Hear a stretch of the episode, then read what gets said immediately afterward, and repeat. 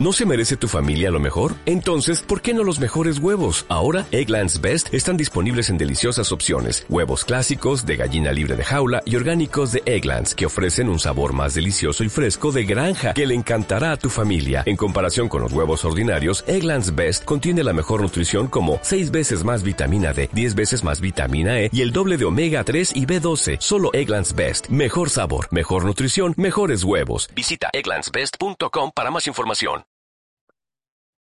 Vamos a hablar de este concepto que está tan popularizado últimamente, que son las banderas rojas o red flags. Cuidado, red flags, pero en este caso en el estudio.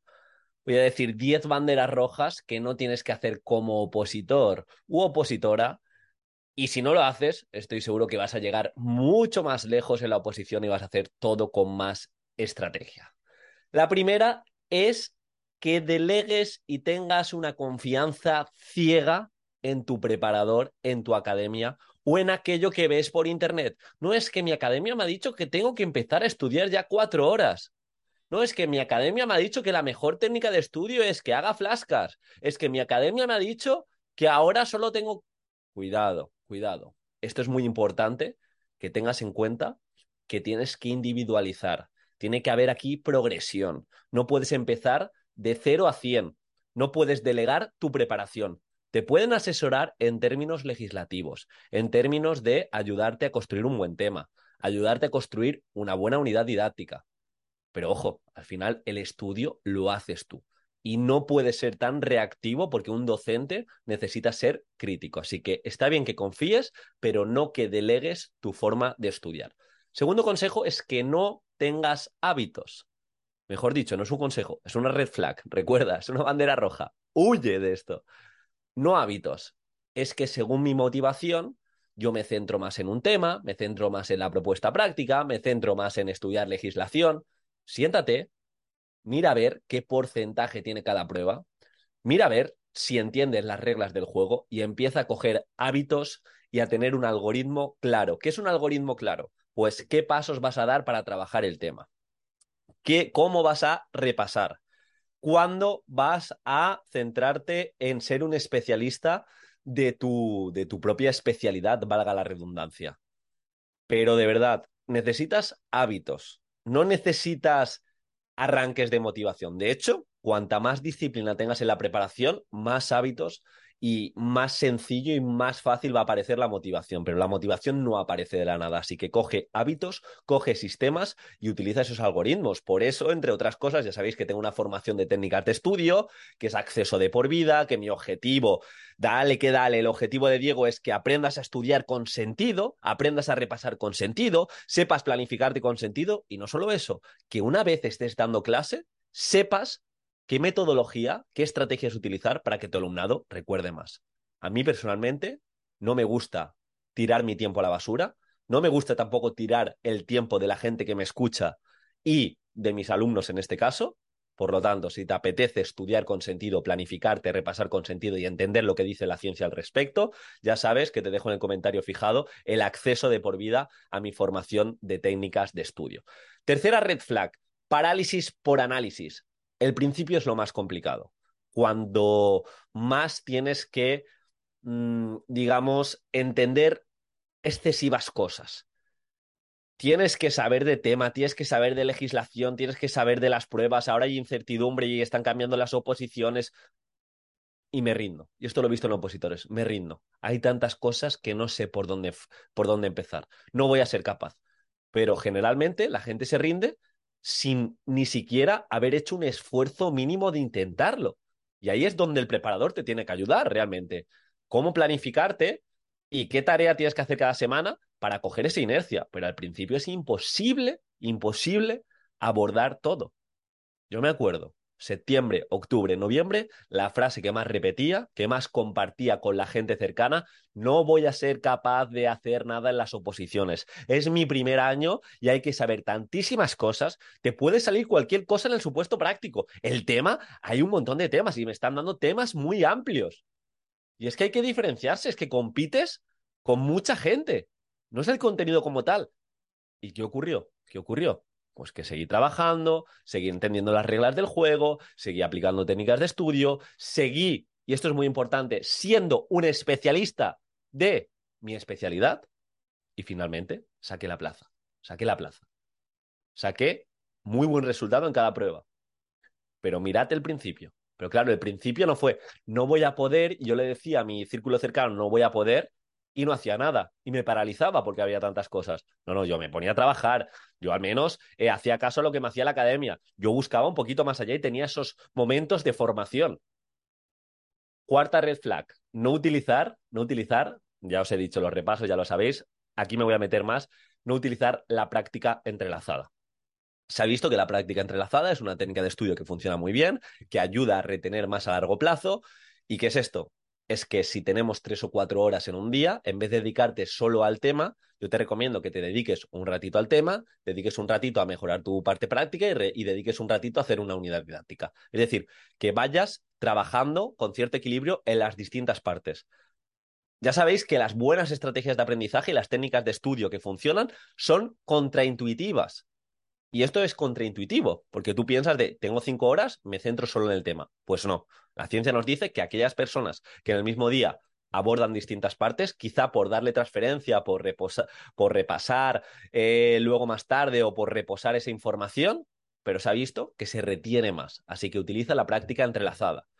Quinta red flag es que no te pongas a prueba. Diego, hay que saber muchas cosas. Diego, tengo la sensación de no saber nada. Diego, noto que no avanzo. Diego, es que frente al papel no me salen las palabras.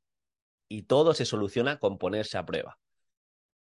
Ayer, o me parece que fue antes de ayer, hice una publicación de cómo hacer simulacros en Instagram. Y me dijo una, una compañera, una opositora, que lo difícil era encontrar tiempo para hacer un simulacro, como si el simulacro fuera una cosa anexa o fuera algo que no tiene que ver con la propia preparación. Y a día de hoy sabemos, sabemos que la evocación, en este caso los simulacros, es una de las mejores técnicas de estudio. De nuevo, es algo contraintuitivo, que pensamos que es perder el tiempo, pensamos que no nos va a dar tanto beneficio como leer y releer, pero el ponerte a prueba, el hacer simulacros, el intentar autoexplicarte lo que has aprendido, el tener tu binomio y compartir lo que vas aprendiendo, es de las mejores técnicas y como veis, es de las más complicadas, las que más esfuerzo cognitivo tienen, pero es la única manera de que tu memoria vaya mejorando. Así que tanto en clase como en tus oposiciones te tienes que poner a prueba y tienes que poner a prueba a tu alumnado. No hace falta que, que le pongas nota en cada prueba, pero sí que se lleve a cabo esta evocación. Sexta red flag, creer que eres un buen docente o creer que estás mucho más preparado de lo que estás. Lo típico de me ha salido un supuesto de aprendizaje cooperativo, yo me he formado, yo incluso he sido formador de aprendizaje cooperativo, tú chaval no tienes nada que enseñarme. Y por eso, y por eso te pierdes un mundo. O lo mismo, eres un muy buen docente que no paras de hacer skate rooms, gamificaciones, que tienes muchas dinámicas de aula, dices, yo sé que la programación la voy a clavar. Siempre os contaba esta historia de mi compañera cuando opositamos, que era una docente espectacular, lo sigue siendo, hace unas gamificaciones increíbles con mucho sentido, se pasa horas y horas haciendo materiales y pensaba que únicamente por pasar a la programación y presentarla iba a sacar la máxima nota. Pero se descuidó. La oposición, la oposición no es como la vida real. La oposición tienes que vender los materiales. Y desde la humildad, desde la preparación, desde la práctica deliberada, desde entrenar y volver a practicar, es la única forma de prepararse. Así que, aunque estés muy preparado, aunque sepas mucho de una metodología, aunque pienses que lo vas a hacer 100% bien, baja esos humos, baja ese ego, sigue formándote y estate preparado. Y esto también es un patrón de éxito de los opositores. Aquellos que suelen quedar de los primeros siempre tienen la sensación de que pueden hacer más o que no van lo suficientemente preparados. A, mí me pasó, hice tantos simulacros, me preparé tan a conciencia que yo acabé el tema, en mi caso se leía el tema y salí con la sensación de, de que lo podría haber hecho muchísimo mejor, muchísimo mejor. Y saqué un 10, saqué un 10. En el supuesto práctico lo mismo, saqué un 9 alto. Y en la programación salí con buena sensación, pero no fue de mis mejores exposiciones y saqué un 10. Quiero decir con esto que aunque estés tremendamente preparado, tienes que seguir practicando. Yo practiqué como un poseso, una tolerancia al aburrimiento espectacular de pienso que ya estoy preparado un poquito más allá, porque el beneficio que tienes, el beneficio que puedes llegar a conseguir es muy alto. Sexta, séptima, perdón, red flag es no ayudar.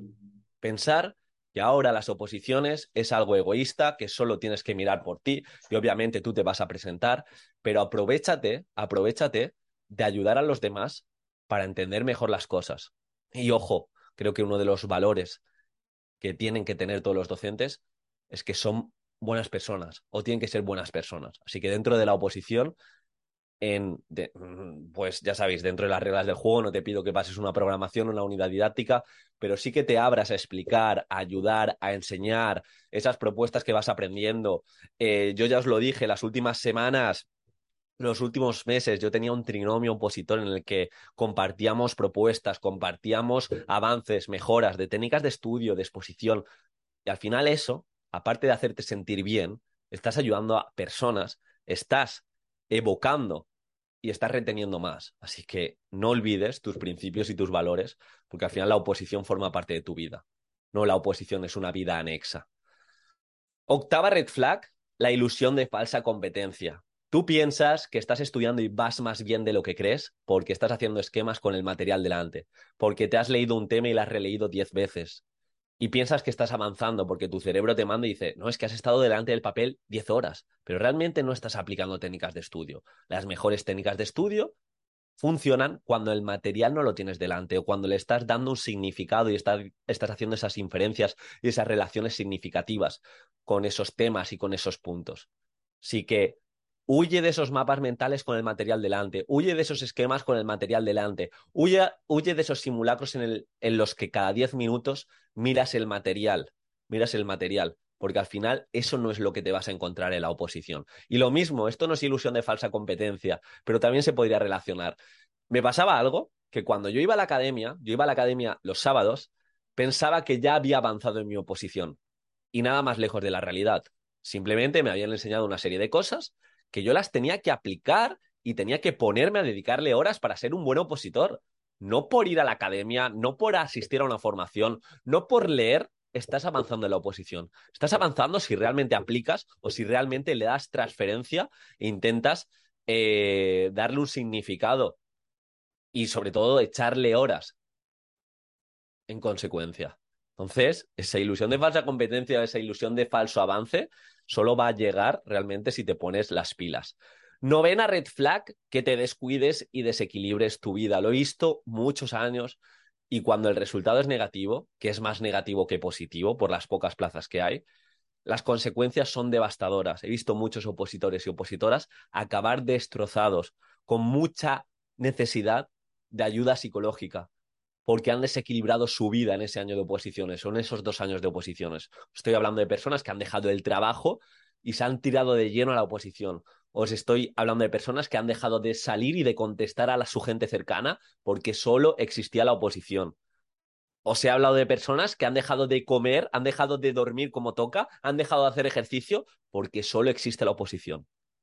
Y en estos casos, os lo digo yo con visión dron, y que ya llevo no, no, no sé cuántas personas, pero más de mil, más de diez mil me atrevería, entre que he preparado, he formado, he hablado con ellos, casi siempre sale mal, casi siempre sale mal.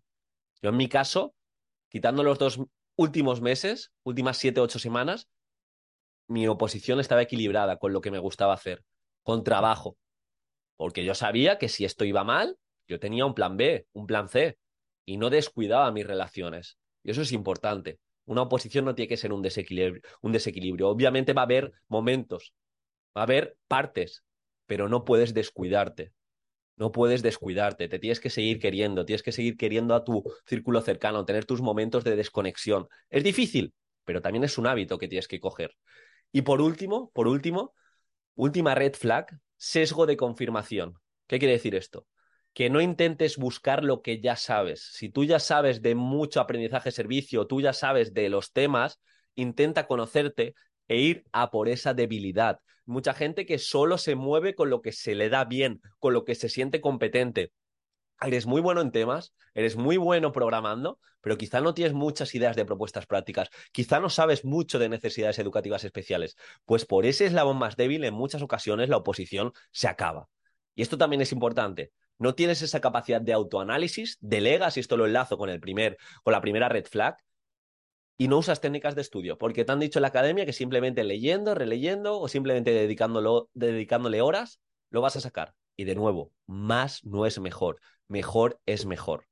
Utiliza técnicas de estudio, utiliza lo que dice la ciencia a, tu favor, y esto lo he visto, y, este, esta última red flag viene relacionada con el post que hice de siete técnicas de estudio pésimas, que había gente que decía, pues yo he sacado la oposición leyendo y releyendo y haciendo esquemas con el material delante y la gente le apoyaba, porque digamos que es lo que conocen. Yo vengo estudiando así, nadie nunca se ha parado a decirme cómo se puede estudiar de una forma más óptima y yo sigo haciendo las cosas igual. Y no funciona así. La docencia, el estudio, incluso si me apuras, la exposición oral, tiene evidencia detrás de cómo hacer las cosas mejor. Las técnicas de estudio tienen amplia evidencia muchas revisiones sistemáticas nos dice lo que funciona mejor y lo que funciona peor y lo que nos hace tirar nuestro tiempo a la basura. Y eso al fin y al cabo es lo que intento acercaros con mi formación, que es justamente eso, que aprendas a estudiar, aprendas a repasar, aprendas a planificarte y no cometas estas banderas rojas. Si tienes alguna red flag extra, si puede ser de estudio mejor, te leo en los comentarios y si te gusta este tipo de vídeos, deja tu manita arriba y muchísimas gracias por toda la confianza. Un abrazo.